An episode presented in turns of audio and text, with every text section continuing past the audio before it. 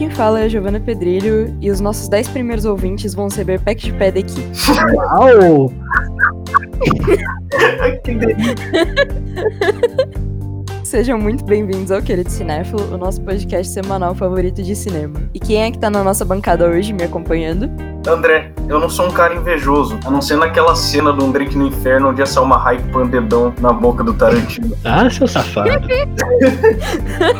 Vai dizer que você não. Sofro da mesma inveja.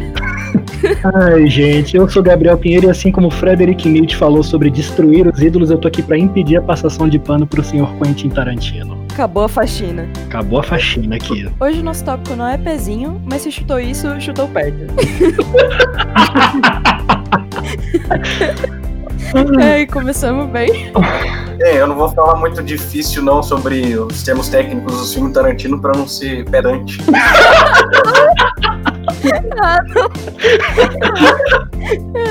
É, é. Hoje vamos falar sobre um dos diretores que popularizou o cinema cult com muito diálogo e muita violência. Eu tô me referindo ao Quentin Tarantino, nosso querido, ou odiado, Tarantola. Mas antes, bora pro nosso giro de notícias e das suas mensagens. Ai, Deus.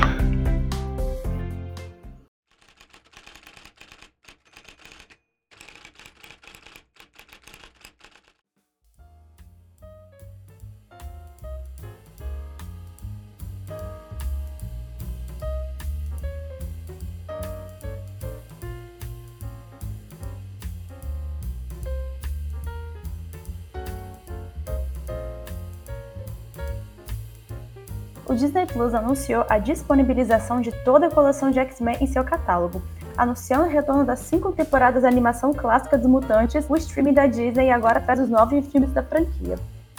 17 anos após o fim, Friends terá em breve uma reunião especial trazendo todo o elenco original de volta para matar a saudade dos fãs, além, é claro, de alguns convidados. Agora há pouco, a HBO Max finalmente divulgou em suas redes sociais o trailer oficial para anunciar o evento, que está marcado para acontecer no dia 27 de maio. Um dos mais aclamados do universo alternativo da DC, Injustiça, Deus Entre Nós, já possui dois games de uma saga em quadrinhos e agora ganhará um filme animado. A informação foi divulgada agora há pouco de maneira oficial pelo Warner Bros. Um trailer será divulgado durante o lançamento de Batman, O Longo Dia das Bruxas, parte 2, que chegará no fim deste ano. Infelizmente, até o momento, não há nenhuma outra informação sobre o projeto de desenvolvimento. Na trama de Injustiça, Superman é o maior herói da Terra, mas quando o Homem de Aço não consegue proteger aquilo que mais ama, decide parar de tentar salvar o mundo e começa a governá-lo. Cher anunciou a produção de um filme sobre sua vida. Hum, gostei. Segundo a cantora, a cinebiografia contará com os produtores da franquia Mamma Mia. Opa, melhor ainda! Nas redes sociais, a cantora estava empolgada para compartilhar a notícia em primeira mão com os fãs. Tenho algo a contar a vocês, escreveu a estrela de 74 anos. A artista ainda fez suspense, afirmando que guardaria segredo durante mais algum tempo, mas que os fãs poderiam esperar uma novidade maravilhosa. Ok, a Universal para uma biografia com a produção dos meus amigos Judy Kramer e Gary Gutzman. Eles produziram os dois filmes de Mamma Mia. Meu querido amigo e vencedor do Oscar, Eric Roth, será o roteirista. Forrest Gump nasce uma estrela sob suspeita são alguns de seus filmes, contou a, a cantora.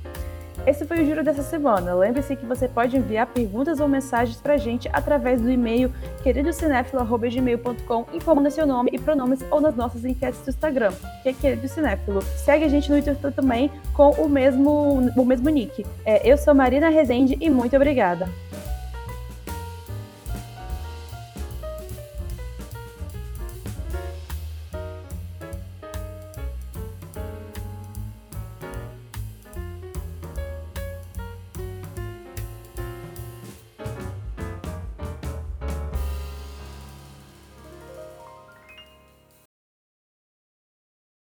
Gente, a gente sabe que o Tarantino é praticamente uma porta de entrada para os fãs de cinema começarem a se inteirar um pouco mais, talvez, nesse mundo de cinema cult e tal. Tanto que era comum o pessoal usar aquelas camisetas Written and Directed by Quentin Tarantino. Eu quero saber o que, que vocês acham. Co como foi o contato de vocês? É assim também? É, comigo foi super assim, cara. Aliás, sempre quando a gente fala de cinema, a gente lembra de Quentin Tarantino. Justamente por isso ele não é um cinéfilo tão cult assim. Eu acho que, mas pela hora dos filmes que ele pega a referência, você vê que ele tem um carinho pelos filmes que ele assistiu, pelos filmes que formaram ele como cineasta, aliás. Então, eu comecei assistindo Pulp Fiction, né, que é o filme porta de entrada, porque, puxa, assisti esse filme porque ele tem uma linha de tempo toda torta, bacana pra caramba, assiste. E foi amor à primeira assistida, eu falei, cara, esse é o melhor filme do mundo. E Assistindo até hoje em dia eu tenho essa impressão. Cara, eu pirei, velho, eu pirei na estética do cara cheio de sangue, a violência engraçada. Tipo, não é aquela violência que fica chocado. Desde então eu sou fã do Tarantino, sou devoto. Isso que tu falou da violência, me com graça, me parece um pouco que os filmes do Tarantino são filmes de ação ed com um visual agradável, sabe? Véi, eu acho que o Tarantino é uma porta de entrada pro que a gente chama da, da, da cinefilia, porque ele é um cara que gosta muito dos filmes com os quais ele cresceu, o André falou isso na real.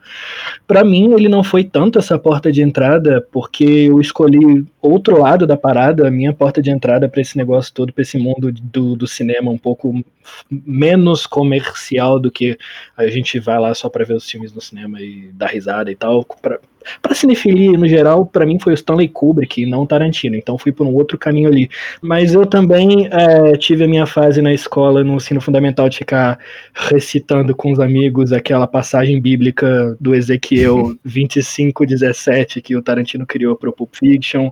Eu tive a fase da camiseta escrita e dirigido por Tarantino, mas ele não foi exatamente a minha porta de entrada, mas eu tive também a fase Tarantino, vi Pulp Fiction já caralho centas vezes e, e é um cara importante, é um cara que todo, todo cinéfilo passa por ele. Pelo menos hoje em dia, todos passam por ele. É impressionante e é engraçado explorar um pouco do porquê que isso acontece. Acho que existe um carinho, uma certa fascinação, sabe? É aquele cara que você acha que ele vai fazer 10 filmes e vão ser 10 filmes, nossa, incríveis, sabe? Você quer consumir. Pelo menos acho que é isso que pega a gente na adolescência. Sim, ele mistura uma coisa mais artística, né? Mas os filmes é com a produção muito bem feita, mas aquela coisa farofenta de dar risada, cheia de ação, cheia de violência, né? Que é aquela coisa, aquele apelo jovem de que todo jovem gosta, sabe? É Ed.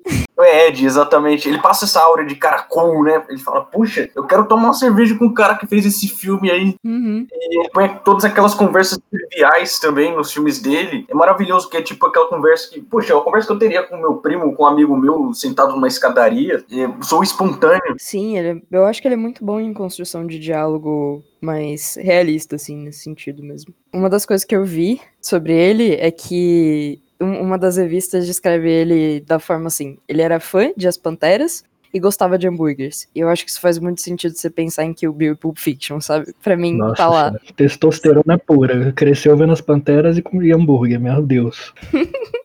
E, e, ele foi lanterninha em cinema pornô, nos 15, 16 anos. Por que, que eu não pensei nisso? Que ironia do destino ele trabalhou, no começo dos 20 anos dele, ele trabalhou na locadora, né? E lá ele Sim. assistia filme pra caramba. E só aquela sessão da locadora, sabe, a parte de baixo da prateleira, ele engoliu esses filmes mais, mais desconhecidos. E muito foda como ele trouxe isso para as obras que ele fez. E as pessoas começaram a ir atrás, né, desses filmes. Tipo, aqueles filmes asiáticos de luta, tem bastante disso também, principalmente em Kill Bill. A roupa da Sim. uma turma da, da Bride é baseada numa roupa do Bruce Lee, né? Eu me relaciono muito com essa parada de ser balconista de locadora, porque era o sonho da minha vida de infância ser balconista de locadora e passar o dia vendo o filme e recomendando o filme.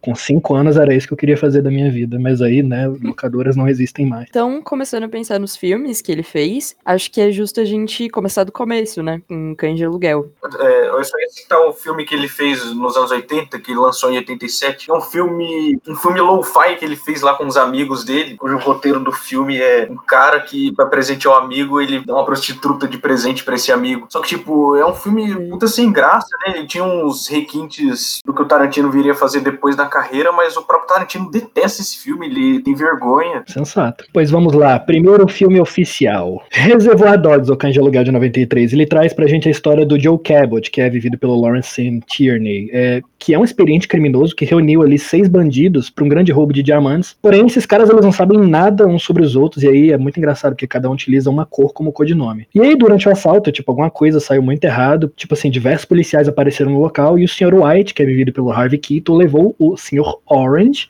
que é o Tim Roth, que na fuga levou um tiro na barriga e vai morrer se não tiver logo atendimento médico, para o armazém, onde tinha sido combinado que todos se encontrassem. Logo depois chega o Sr. Pink, que é o Steve Buscemi, que inclusive para mim é a melhor escolha do elenco desse filme, é o Steve Buscemi, que tá certo que um deles é um policial disfarçado e eles precisam descobrir quem traiu eles. E aí um clima de acusação mútua, a situação fica cada vez mais insustentável, o filme ele incorpora elementos que viriam a se tornar marcas registradas do diretor, como crimes violentos, referência à cultura pop, a narrativa não linear que ele usa depois em Pulp Fiction, a trilha sonora já eclética dele, desde desde sempre e o constante uso de palavrões em seus diálogos. De acordo com o próprio Tarantino, o Reservoir Dogs foi a sua versão de The Killing, do Stanley Kubrick, que é outro filmaço, inclusive. The Killing do Stanley Kubrick é um dos melhores do cara e pouca gente fala de The Killing, inclusive. Você falou da trilha sonora, eu lembrei daquela cena da orelha, toca aquela música. Já começa com um diálogo foda, né? Que é aquele diálogo que eles falam sobre Like a Virgin da Madonna. Hum. E a gente tava falando diálogos triviais. Até aí tudo bem no filme pra mim, depois daí é que fica esquisito o negócio. Esquisito, irmão. Puxa, Chegaremos lá.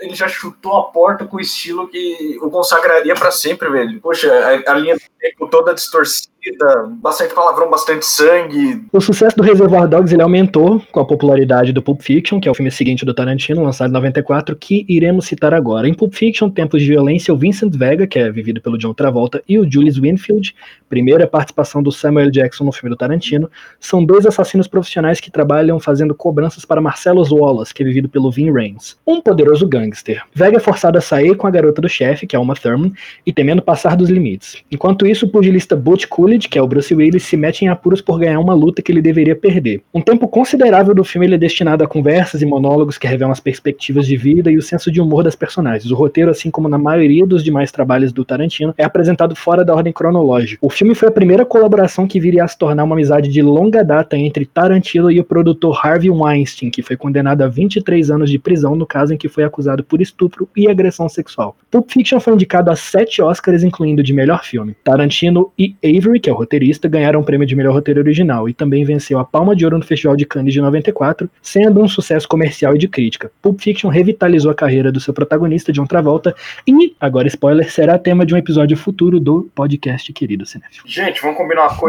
Tempo de violência é um subtítulo ridículo. Concordo. Um, um belo tanto. Subtítulo é muito coisa de brasileiro, mas eu não julgo, não. O, o nome É. do filme é esquisito, né? Sim, ele não explica muita coisa, né? Ele É. explica algo mais nichado, então talvez precise de um subtítulo pra dar a entender sobre o que é o filme, mas também não dá. É tipo tempos de violência. É algo que só pra chamar atenção, na real. Bom, depois de dois filmes de sucesso, em 97 o diretor vai render um tributo aos filmes do gênero de Black Exploitation com Jack Brown ao lado mais uma vez de Harvey Weinstein. No longa, a comissária de bordo vivida por Pam Grier trafica dinheiro para os Estados Unidos a mando de um vendedor de armas. Quando dois policiais oferecem um acordo para que ela entregue o bandido, a mulher decide dar a volta em todos os envolvidos com um olho na liberdade e o outro numa mala cheia de dinheiro. O filme rendeu para o Robert Forster uma indicação ao Oscar de melhor ator coadjuvante e a Greer e Samuel Jackson indicações ao Globo de Ouro. Jack Brown atraiu críticas por seu pronunciamento pesado do insulto racial com a letra N e a palavra é usada 38 vezes ao longo do filme, que é a terceira maior em qualquer filme do Tarantino, que depois de Django e Os Oito Odiados. Django tem cento e... 12, eu acho. Sim, algo assim. Eu acho que tá 110, porque eu lembrava que era nessa casa de dezena. É um absurdo, né, velho? Não precisa disso. É, em Jack Brown eu não tenho certeza se os brancos usam a N-word, mas enfim, ela é usada. Em Django eu tenho absoluta certeza que os brancos usam. Vamos combinar que Jack Brown é um pouco esquecível no meio da filmografia do Quentin Tarantino. Sim, um tanto. Parece mais experimentação, eu acho. Eu acho que Tarantino não tem filme ruim, né? Mas até porque Jack Brown é uma adaptação literária. E acho que por isso que ele perde um pouco dessa tarantinice. Eu eu acho que talvez tenha sido um teste de pegar uma história que tá feita, tá pronta e adaptar ela, pra depois ele entender que talvez ele quisesse pegar momentos históricos e adaptar eles. Bom, é, continuando a linha cronológica, a gente vem pra Kill Bill. A gente vai colocar um e o dois direto, porque como o próprio Quentin Tarantino encara, ele vê como se fosse um filme só. Tanto que ele considera que ele tem nove filmes feitos até agora e não dez, que é quando ele vai de fato parar de fazer os filmes. Então, é, esses dois filmes são de 2003, 2003 e 2004, respectivamente, e eles contam a história da Uma Thurman, que, bom, na verdade interpreta, né, a protagonista. Ela é uma assassina profissional aposentada, conhecida como a Noiva. A gente não vem a saber o nome dela durante boa parte da história, e a gente acompanha ela acordando de um coma. De- logo depois disso, ela parte para uma jornada de vingança contra seu ex-chefe e amante, o Bill, o qual encomendou sua morte no dia do seu casamento quando ela estava grávida. Então, basicamente, tem essa questão da construção de relação dela no antes e no depois, com o Bill, construindo através de flashbacks e contando toda a jornada dela, como que foi a vida antes, como era a vida depois, dessa questão do casamento, dessa questão da separação com o Bill, digamos assim. E é um filme que eu diria que popularizou muito também o Tarantino, ele já tinha trago Pulp Fiction, Mas com Kill Bill, ele fez aquela sensação de, de propaganda mesmo, acho que, do filme, sabe? Essa, essas questões do pôster, a, a imagem mesmo, que fica icônica, fica eternizada na nossa cabeça. Cara, eu não consigo comprar o romance da Beatrix Kido com o Bill, sério. Tipo, eles não parecem que já foram, tiveram um relacionamento. Eu acho muito esquisito isso toda vez que eu assisto. Eu também sinto isso. E me irrita muito o fim do segundo. Me, Sim, me irrita é, profundamente. Ah, Eu, eu, eu esqueço. Eu esqueço dois, na maioria das vezes. Eu É. lembro só da primeira metade dele, até ela ser enterrada. Vocês vão demorar com o 2 à minha frente, né, gente? Por favor. É, seguindo a linha cronológica, a gente tem um filme um tanto esquecido dele, um tanto controverso, se entra ou não entra pra lista também, mas, bom, de acordo com Tarantino, não sai, que é o Death Proof, que ele é de 2007, e ele conta a história de Mike, que é um dublê profissional que tem como hobby conduzir mulheres para voltas mortais em seu carro adaptado para impactos. Basicamente um sequestro, né? Sua lista de vítimas cresce quando ele sai impune até esbarrar num grupo de mulheres que inclui Zoe Bell, dublê no filme e na vida real. E às vezes o Tarantino tem bastante dessas coisas de misturar é, personagens que existem de fato, mas que estão se auto-interpretando ali no. Se auto-interpretando, né? Depende. Mas eles estão sendo retratados ali no filme, e isso é uma junção entre algo que ele chama do mais real que o real, já que todos os filmes se passam dentro do mesmo universo, e filmes dentro de filmes, que é o que ele adapta. E eu acho que esse filme é um. É como se fosse um prólogo, assim, do personagem do Brad Pitt em Era uma Vez em Hollywood. Porque ele também é um dublê e ele também é um cara agressivo com mulheres. Ele comete feminicídio também nesse filme. É, então, não é o Brad Pitt, né, que interpreta, mas. Eu acho que a prova de morte é o início de uma péssima influência do Robert Rodrigues no Quentin Tarantino. Porque esse Robert Rodrigues é maluco, é maluco. Ele foi, ele fez Sim. o Groundhouse junto com, com o Tarantino, eles vieram junto o Sin City. E o, o- o Robert Rodrigues, ele simplesmente não bate muito bem da cabeça, sacou? Ele fez pequenos espiões. Ele fez Por Shark favor. Boy of a Girl e Machete, sacou? Esse cara não bate bem da cabeça, entendeu? Depois disso, nós temos Bastardos Inglórios, meus amigos. Uhul. E isso, é, eu tô chegando aqui com muita felicidade, porque esse filme me trouxe muita felicidade. E eu não, não vou tirar nada de ninguém. Se alguém vier falar que, ai meu Deus, é coisa de adolescente, não ligo, pode até ser, mas é incrível. Ele é de 2009 e basicamente a história se passa na França, na Segunda Guerra Mundial, onde um grupo de judeus estadunidenses caça nazistas. E cada um tem um objetivo bem simples, sem escalpos. Simultaneamente é isso, a Shoshana, uma judia que conseguiu escapar do Reich, mais ou menos conseguiu escapar do Reich, porque ela ainda tá nos países dominados, tá na França. Mas enfim, conseguiu escapar aos campos. Ela planeja um show de vingança em seu cinema quando uma exibição reúne os líderes do partido nazista, inclusive o próprio Hitler. E eu acho esse filme simplesmente fantástico. Eu não tenho como. Assim, vocês podem falar o mal que vocês quiserem, mas pra mim não pode criticar a Melanie Laurent e o Daniel Bru. E o Christoph Waltz, pelo amor de Deus. Sim, sim, também. Mas é que eu acho que ele é o mais lembrado, sabe? Não, Melanie Lohan, maravilhosa, virou depois uma cantora incrível. Escuto o álbum dela até hoje, porque é muito bom, ela é muito incrível. Sim, é- na verdade, esse filme me fez ver outros filmes dela e me abriu um pouco essa porta. Eu fiquei bem contente de ter descoberto. A mina mata nazista, queimado, e ainda canta bem, sacou? Tipo, Você quer Não. mais? você quer mais alguma coisa? O filme não tem o que comentar, cara. Esse filme maravilhoso, perfeito. Ah, não tem, não tem o que comentar, velho. Esse filme impecável. Quando meu pai foi tentar me vender a ideia desse filme, ele virou e falou assim: o Tarantino fez o que todo mundo queria fazer. Colocou todos os principais nazistas em uma sala e tacou fogo. E é isso. Pronto, assista, aproveite. E cortou o couro da moleira de todos eles, né?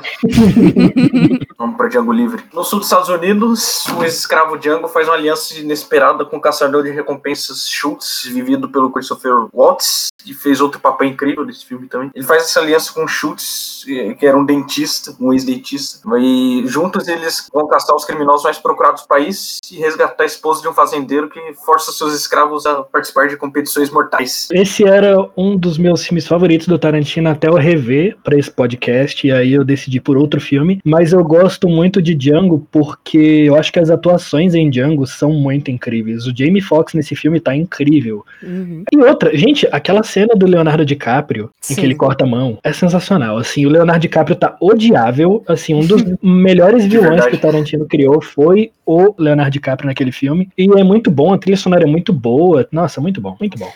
Inclusive, sobre o Leonardo DiCaprio, tem uma pequena curiosidade disso, é que ele tava realmente desconfortável em tá dizendo a N-word. Basicamente, Samuel Jackson foi tentar ajudar ele, né, ficar um pouco mais tranquilo com isso e o Jim Fox também. Só que quando o Jim Fox foi falar com ele, aparentemente o que ele disse é que aquelas pessoas não eram pessoas, eram propriedades do Leonardo DiCaprio. Tipo, lógico, né, dentro do personagem. E o Leonardo DiCaprio ficou tão sentido com isso que parou de falar com o Jamie Foxx no set. Então, Meu Deus. tem aí alguém desconfortável em tá dizendo essas coisas, sabe? Ah, mas, porra, devia ter mais gente desconfortável em dar aquele texto Sim. do Tarantino. Gente, esse é um dos melhores top 3 da carreira do DiCaprio, de sempre. Então tá, vamos lá pro próximo. Os Oito Odiados, mais longo da carreira do Tarantino.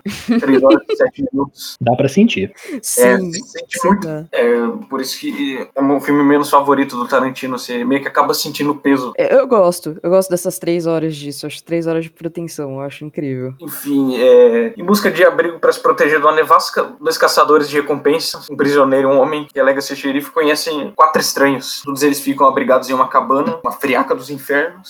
Um tá tramando contra o outro ali. Não posso dizer mais que isso. Apesar de ser meu filme menos favorito do Tarantino, eu ainda acho que ele tem um plot twist incrível, cara. Ele ainda consegue te prender. Eu tenho problema com filmes que acontecem todos no meio ambiente, cara. No mesmo É, ambiente, três na mesma horas no sala, mesmo mesma coisa. ambiente. É, é difícil. Cara, eu, eu Sim. filme assim, velho, mas com os Oito Odiados você sente um pouco o peso de muito tempo passando. Eu eu acho que é diferente de Cães de Aluguel, por exemplo, que tem muito mais. Você sente mais o dinamismo da situação, sabe? As coisas estão acontecendo mais rápido. E é até um filme menor, né? Tipo, ele. Discordo, duração- parece ter a mesma duração. Não. Sério? Cara, ele- Ah, eu não consigo. Tarantino, cara, a média dos filmes dele é de duas horas e meia pra cima. E é incrível como ele consegue prender sua atenção. Não tem problema nenhum com ser acima de duas horas e meia, mas pelo amor de Deus, troca a locação. É que, tipo, não tem nada de novo ali nos Oito Odiados, entende? Tudo ele já fez ali e melhor, tá ligado? É, então pra que que fez o filme? Eu acho que o filme tem seu valor ainda. Ah, eu, eu não sei, eu não acho que é. Tá, ok, eu entendo o que você tá querendo dizer com reciclagem do que ele costuma fazer, sabe? Eu entendo, isso realmente tá lá. Mas eu acho que se você quer ver, tipo, outro filme do Tarantino, é uma boa opção, sabe? Pô, justamente acho que ele pegou um pouco pesado. E a maioria das pessoas não gosta. Agora é a vez de Era Uma Vez em Hollywood. E esse é o último filme que o Quentin Tarantino produziu. Conta a história no fim da década de 60, quando Hollywood estava se transformando e o astro de TV Rick Dalton e seu dublê Cliff tentam acompanhar as mudanças. Do outro lado, enquanto isso, temos uma gangue de hips manipulada por Charles Manson, que jura ser o profeta de Jesus e jura ter ouvido mensagens sobre o apocalipse na música Helter Skelter dos Beatles. Sempre com os Beatles. Ele, ele se debruça sobre essa Hollywood, né? Ele fala justamente desse glamour de Los Angeles e tudo mais. Mas eu, eu confesso que eu acho o filme menos tarantinesco do Tarantino. Isso me irrita muito. E também me irrita muito que eu comprei a ideia desse filme achando que ia ser sobre o Charles Manson. O Charles Manson aparece em uma ou duas cenas. Foi com esse filme que eu percebi que os fãs do Tarantino, eles aceitam qualquer merda que venha escrito Sim. e dirigido por Quentin Tarantino. Tipo, Hum. qualquer coisa que esse cara fizer, ele pode cagar e botar na tela que todo vai dizer. É isso aí, um filme do Tarantino. Esse Hum. filme não é nada, tem nada a ver com o cara.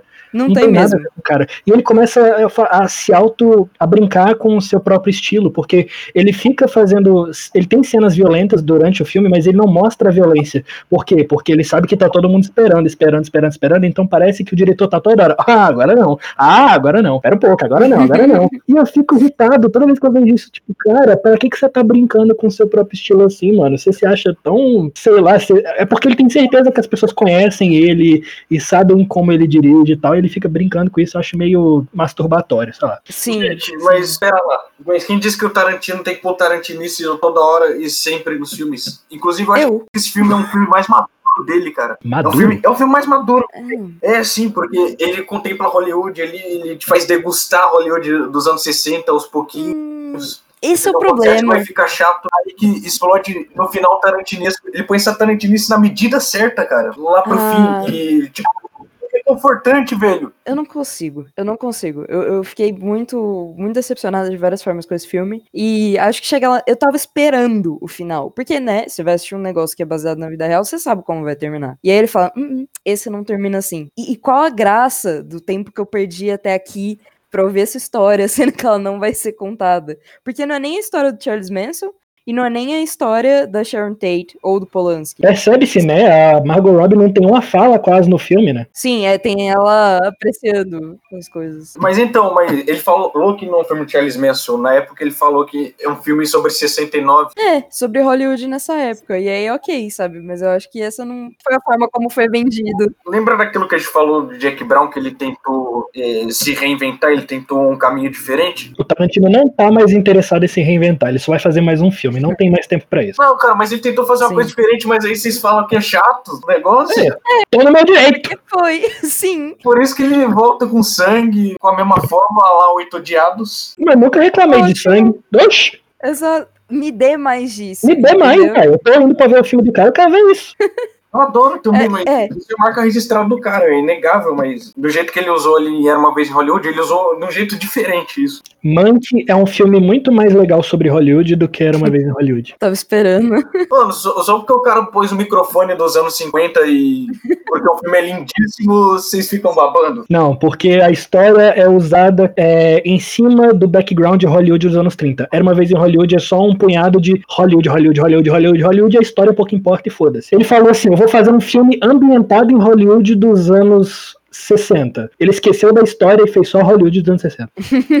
É, começa, é, já engatando nessa questão polêmica de Era uma vez em Hollywood, vamos para as controvérsias do Tarantino. Acho que a gente já, até deu uma comentada aqui, né, sobre a Iron Word, mas, né, foi pouco, digamos assim. É, basicamente, com a questão do uso da N-word, o que acontece é que, bom, acho que eu não preciso estar explicando que é um termo racista sendo usado por pessoas brancas, e isso é bem complicado de você estar pensando, tipo, em um roteirista branco e um diretor branco de estar colocando aquilo, é, de estar usando esse termo é, proativamente por, por livre, espontânea vontade ali no roteiro. Porque ele tá pegando algo que carrega uma história. E tudo bem, ele tá usando isso dentro do contexto. Geralmente ele tá usando com um propósito não. Bom, de- vamos né, pensar que é o que é, que é de não ser racista, mas tá realmente retratando é, a existência desse comportamento, enfim, de como realmente as pessoas usavam isso em determinadas épocas, em determinadas personalidades. Mas ao mesmo tempo, é problemático você pensar que ele traz isso 112 vezes em Django Livre. Isso é uma coisa dele, é uma coisa que sai dele. Posso trazer aqui uma coisa que Spike Lee falou sobre esse assunto uma vez? Diga lá.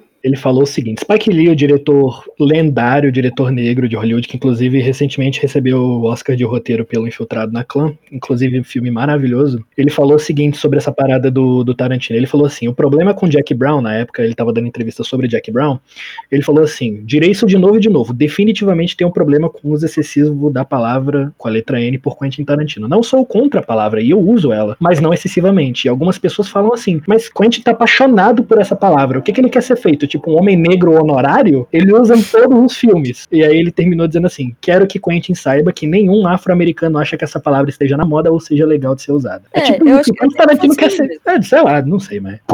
Se por um lado tem justiça poética com os negros nos filmes dele, por outro acho que teria outro caminho, né? Que, não ser, que seria não usar tanto essa palavra N. né? Sim, é. É Assim, né? Ele não, não olha muito pra parte do equilíbrio das coisas, né? É, ele enche o filme de sangue, palavrão. Tudo bem, mas a palavra N é uma coisa mais delicada. Sim, com Tem certeza. todo um contexto histórico por trás. Uhum. E, bom, falando nisso também, a gente tem. Tipo, o Samuel Jackson, que já fez vários trabalhos com ele, ele defende essa, digamos assim, entre aspas, o direito do Tarantino de estar fazendo isso. E ele diz basicamente assim: não que o Tarantino possa fazer isso, mas que ele acredita na verossimilhança do diálogo, basicamente dessa forma. Ele falou, inclusive, uma vez no termo que seria desonesto se o Tarantino não escrevesse do modo como as pessoas falam, se sentem ou conversam, assim. Tipo, de, de conversa mesmo, enfim, nos filmes dele. E bom, eu acho que justamente essa é uma questão que tá ali, as pessoas entendem, elas veem isso na obra do Tarantino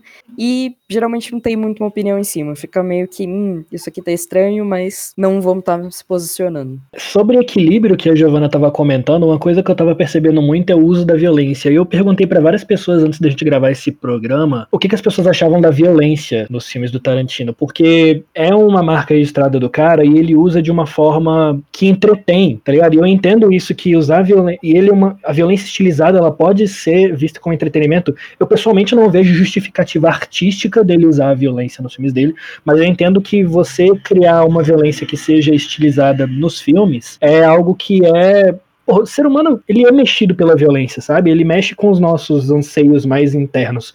Só que esse desejo de, de ver ejacular sangue de, de membros amputados, para mim é meio difícil separar essa imagem meio fálica das armas com essa potência masculina que os filmes do Tarantino têm. Cara, foi como eu falei, cães de aluguel é tipo testosterona do início ao fim, entendeu? Então até onde é, poderia chegar esse equilíbrio entre o que ele tá mostrando e o que a gente sente na hora de ver essas paradas, entendeu? Cara, eu acho que reclamar do filme do Tarantino tem sangue seria o mesmo que reclamar que os filmes do Spike Lee tem política, ou reclamar que os filmes do Night Shyamalan tem suspense. Tem plot twist, eu acho. plot twist, exatamente. Eu acho que essa é a marca do Mais polêmicas. Cara, eu, eu, encaro da seguinte forma, assim, o, o uso da violência na questão dele. Eu entendo a parte da crítica, eu entendo essa questão que se você retratar algo, né, justamente violento de uma maneira artística, você acaba, às vezes, embelezando aquilo. Não, não necessariamente dizendo que é bonito, mas dando toda uma estética para ela que não é necessariamente desagradável, sabe? Não é o uhum. tipo de filme que você vai olhar pro lado quando você tá vendo essa cena de gore. Você não olha, você é atraído pela violência. Mas eu. Você anseia por ela, ele faz a gente esperar Sim. por isso, né? Você vai no cinema querendo ver, né? Essa é a verdade. Mas assim, eu, eu, acho que se você pegar, por exemplo, a existência disso em filmes de terror, por exemplo, existe até um culto maior, às vezes, um torture porn literal, saca? Umas coisas assim. E não que seja justificativa, mas o que eu acho que acontece menos na violência dele, que acontece mais numa violência de terror, por exemplo. E isso tá, de certa forma, no cinema e tem que ser problematizado sim, mas eu acho que faz parte da estética. Nesse caso, realmente eu tô aqui, né, para fazer a faxina com um pano na mão. Não que eu não goste de violência, cara. Para ser bem sincero, eu adoro, por exemplo, a saga Jogos Mortais. Só que eu nunca vejo muitas pessoas questionando isso. Eu vou ser bem sincero, eu gosto da violência dos filmes do Tarantino. Eu acho interessante e é um atrativo, sim. Só que eu, eu acho complicado quando ninguém questiona isso também, entendeu? Sim, só isso que dizer. Isso é. Mas é que tá, esse que faz o Tarantino ser um bom diretor, entendeu? Você vê a violência ali, mas você meio que não leva a sério. Você sabe que ele faz de uma maneira ali que você não leve a sério. Você sabe que é só um mero entretenimento. Ele é talentoso nesse lado mesmo. Uma outra coisa que, inclusive, é uma. É uma coisa com a qual o Tarantino flerta, mas não sei até que ponto ele consegue entender isso, que é o protagonismo feminino porque tem alguns filmes dele, como Jack Brown ou Kill Bill mesmo, que tem a questão de ter uma protagonista feminina. E a maneira como ela é retratada, sabe? Eu, eu acho que ela é, não, não, retrata nada, na verdade. É mais plano do que retratar de um modo negativo, ou de um modo realista, ou positivo, ou qualquer coisa assim. Eu acho que simplesmente é plano, na maioria das vezes. Às vezes não tem nem muitas palavras. Por exemplo, eu lembro, assim, de Kill Bill 1, do volume 1. Não lembro tanto, assim, da personagem da Uma Turma não ter tantas, tantas linhas de diálogo e tudo mais, sabe? Acho que fica uma coisa mais papel em branco, de certa forma. É, existe uma diferença grande entre representação e representatividade, né? Enquanto a representação é, Sim. é, tipo, ela mensura, tipo, a existência ou não de determinado grupo de pessoas nas obras, a representatividade, ela fala muito mais da qualidade dessa representação, né? Então, é essa parada, Beatrix, que do, do Kill Bill, ela é uma coisa meio plana ali, você descreveu muito bem. Tipo, não basta ter mulher sendo representada na indústria, essa representação ela não pode ser de maneira nem depreciativa, nem de modo a diminuir, nem objetificar, né? Eu, eu não sinto nada, assim. É, que o Bill especificamente você não sente nada. Uma coisa que não tem como ignorar foi, a gente tá falando até agora do Era Uma Vez em Hollywood, é a hipersexualização das mulheres desse filme. Assim, a profundidade da Sharon Tate no filme se limita a fazer dancinhas sensual com de micro e micro short,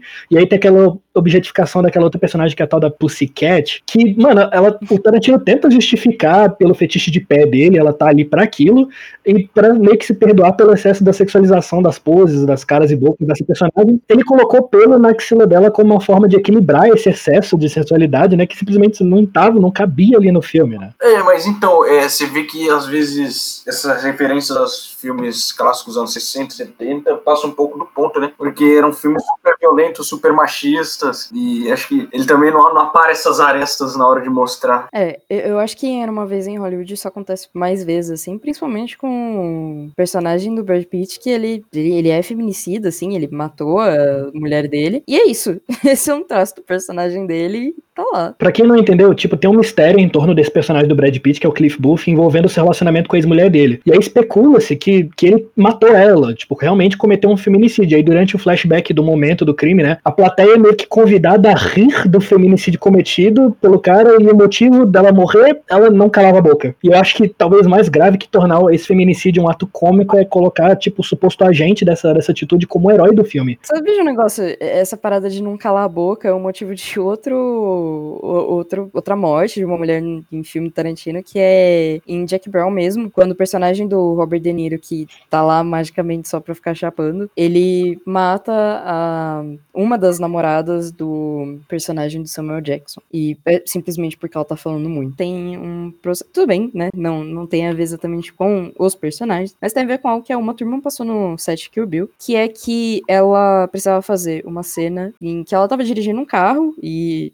Bom, segundo o que o Tarantino fala, segundo o que a produção coloca ali, é que não era uma manobra perigosa, não era. É, era algo mais cotidiano, assim, só que a uma turma não se sentia confortável em estar tá fazendo aquela cena. Ela queria ter uma dublê, ela queria a dublê dela ali. E o Tarantino pressionou ela para ela fazer.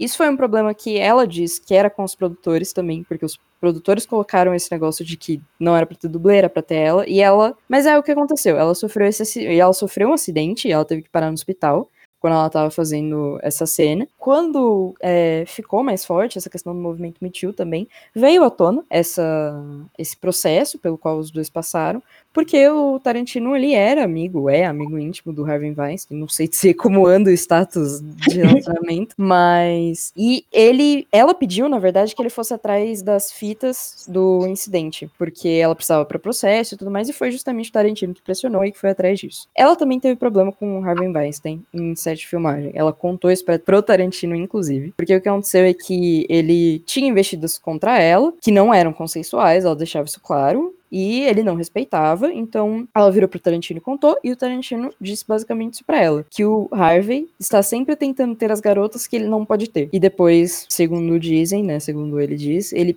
pediu, ele conversou com o Weinstein e pediu pra ele pedir desculpas. Mas essa é uma coisa Tarantino, né, comenta depois também. Cara, o Tarantino e o Harvey Weinstein, eles foram amigos por 25 anos. O Tarantino disse que durante décadas ele sabia dos abusos sexuais cometidos pelo Harvey Weinstein e que se sente envergonhado por não ter feito nada a respeito e não ter deixado de trabalhar com o chefe, que na época era dos estúdios Miramax.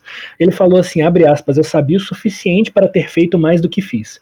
O que eu fiz foi minimizar os incidentes. Qualquer coisa que eu disser agora soará como uma desculpa barata e realmente sou como uma desculpa barata, Tarantino. Ninguém comprou tua desculpa. É, cara, é, nas manchetes que eu lia do Tarantino passando pano pro Harvey, eu falava, porra, cara, por quê? Por que você fez isso? Porque é, é, eu acho que é uma questão de clube do bolinha, sabe? É homem, né? É, é, é passar pano pro amigo. Eu acho que é literalmente isso, saca? E aí, quando o cara é preso, quando o cara é exposto, ele não quer se comprometer, mas ele também não vai sair falando mal. Ele quer lavar as mãos dele, né? Vamos então pros nossos filmes favoritos e pros menos favoritos, ou os mais odiados. Vamos, vamos começar pelos mais odiados, e olha, tem, tem trocadilho aqui, porque vamos pelo André, que é Os Oito Odiados. É pra dar um tapa depois de um beijo, beleza. Os Oito Odiados. Então, cara, como eu disse para você, é o filme menos melhor do Tarantino. Porque eu acho que ele tenha filmes ruins. Mas eu acho que ele tá reciclando o que ele já tinha feito em Reservoir Dogs, em Cães de Aluguel, sacou? É, essa linha do tempo não linear, esse excesso de sangue. E, como eu disse, você sente um pouco o peso é, dessa longevidade do, longevidade do filme. O filme ter quase três horas, entendeu? Apesar de a história ainda te prender, mas sem aquela magia dos primeiros filmes dele, saca? E aí, Gabriel? Então, o meu filme que eu realmente não suporto do Quentin Tarantino é Cães de Aluguel. O primeiro filme que a gente comentou aqui do Quentin Tarantino. Cães de Aluguel, eu acho que o filme é só texto, é pouco interessante, é tedioso, é chato, é tudo o mesmo ambiente. Eu não consigo ligar para nenhum daqueles personagens, por mim eles podiam cada um se dar um tiro ali, morrer todo mundo ali mesmo, porque eu simplesmente não ligo. E Cara, é insuportável, não consegui terminar de ver esse filme. reclamando que uma era uma vez Hollywood não tem texto e você tá reclamando que Cães de Aluguel tem muito texto. Equilíbrio, equilíbrio. é tudo, André. Equilíbrio é tudo. Essa palavra é de ordem, gente. Equilíbrio. Ah. Eu vou pegar essa batata quente aqui, depois que vocês xingaram os meus filmes preferidos do Tarantino, mas tá bom. Porque eu acho que vocês estão errados, eu acho que é sensacional a questão dos diálogos, toda essa questão da claustrofobia de estar nesse ambiente. Acho que os dois têm muito em comum. O meu menos favorito é Jack Brown. E eu acho que é porque ele tem muito problema de te entreter, basicamente. Ele não tem esse desenvolvimento, a história não é lá muito interessante. Para você estar tá realmente querendo prestar atenção.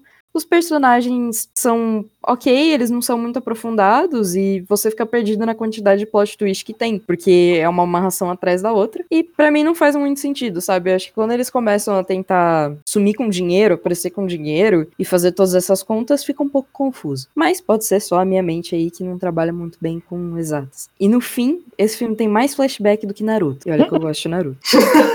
eu só acho uma coisa interessante, cara. Como é que você chama o De Niro pra fazer um filme com você e dá pouquíssima coisa pro cara fazer? Sim. Basicamente, o De Niro é casa, mata e trepa, só que sem o casa, tá ligado? E três minutos só. Depois dessa tristeza, a gente vai pros nossos favoritos. Vai lá, André. Que o Bill, que é meu favorito, eu escolhi Pulp Fiction, né? Porque objetivamente é o melhor filme do Tarantino. Mas, assim, o que eu mais me sinto bem assistindo, mesmo questão subjetiva, é que o Bill. São dois filmes que o Tarantino conta com um, mas, cara, eu assisto numa tacada só como fosse um. E, tipo, eu assisto o primeiro, obrigatoriamente eu pego o segundo. tá ligado? Eu acho o filme muito bem amarradinho, que apesar de querer fazer o terceiro, apesar de vocês esculacharem o segundo, é uma baita de uma calúnia. Cara, eu acho que o jeito que a ação culmina no segundo é muito da hora. E, e, tem aquelas cenas bobas muito foda. Porra, uma turma arrancando o olho da, da mina lá. Poxa, maravilhoso. E o jeito que ele constrói a tensão também nos filmes, tipo assim, tá lá o diálogo trivial, e daqui a pouco culmina numa cena violenta. é maravilhoso, muito bom. Que o Bill tem todo no amor,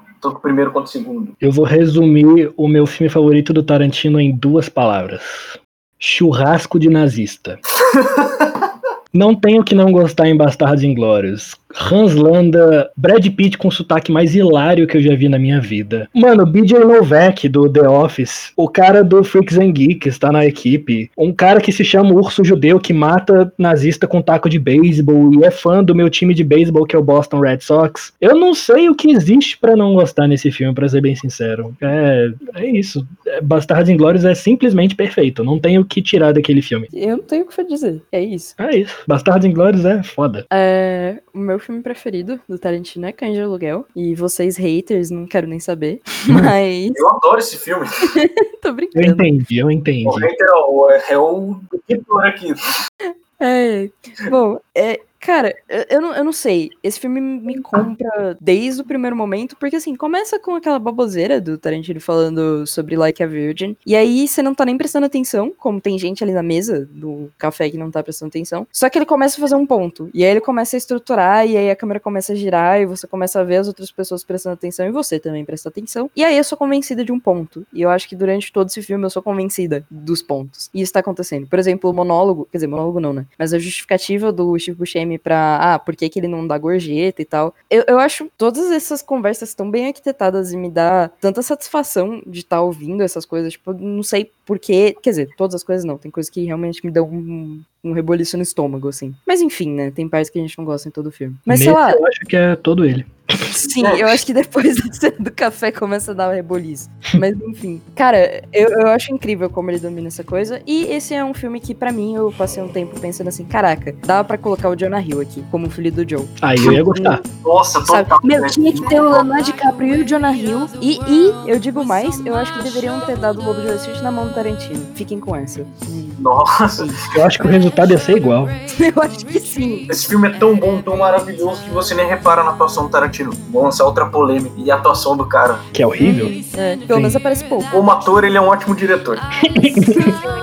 Sim. E o querido cinéfilo da semana vai ficando por aqui. Fique ligado no nosso site oficial e nas nossas redes sociais para mais conteúdos do querido cinéfilo. Textos toda terça-feira ao meio-dia e podcast toda sexta às 10 da manhã. Lembre-se que você pode enviar perguntas ou mensagens pra gente através do e-mail queridocinéfilo.gmail.com, informando seu nome e pronomes, ou nas nossas enquetes no Instagram, que é arroba queridocinéfilo. E também estamos no Twitter com o mesmo user. É isso, gente. Ficamos por aqui e cuidem-se ao assistirem Tarantino. Tchau, gente. Eu ainda quero o dedão da Salma Hayek na minha boca. Meu Deus. Gente, até mais. Lembrem-se que equilíbrio é tudo nessa vida. Então não endeusem tanto o Tarantino, tá bom? Equilíbrio, ok? Sim. Não venham com pano, não façam Exato. isso.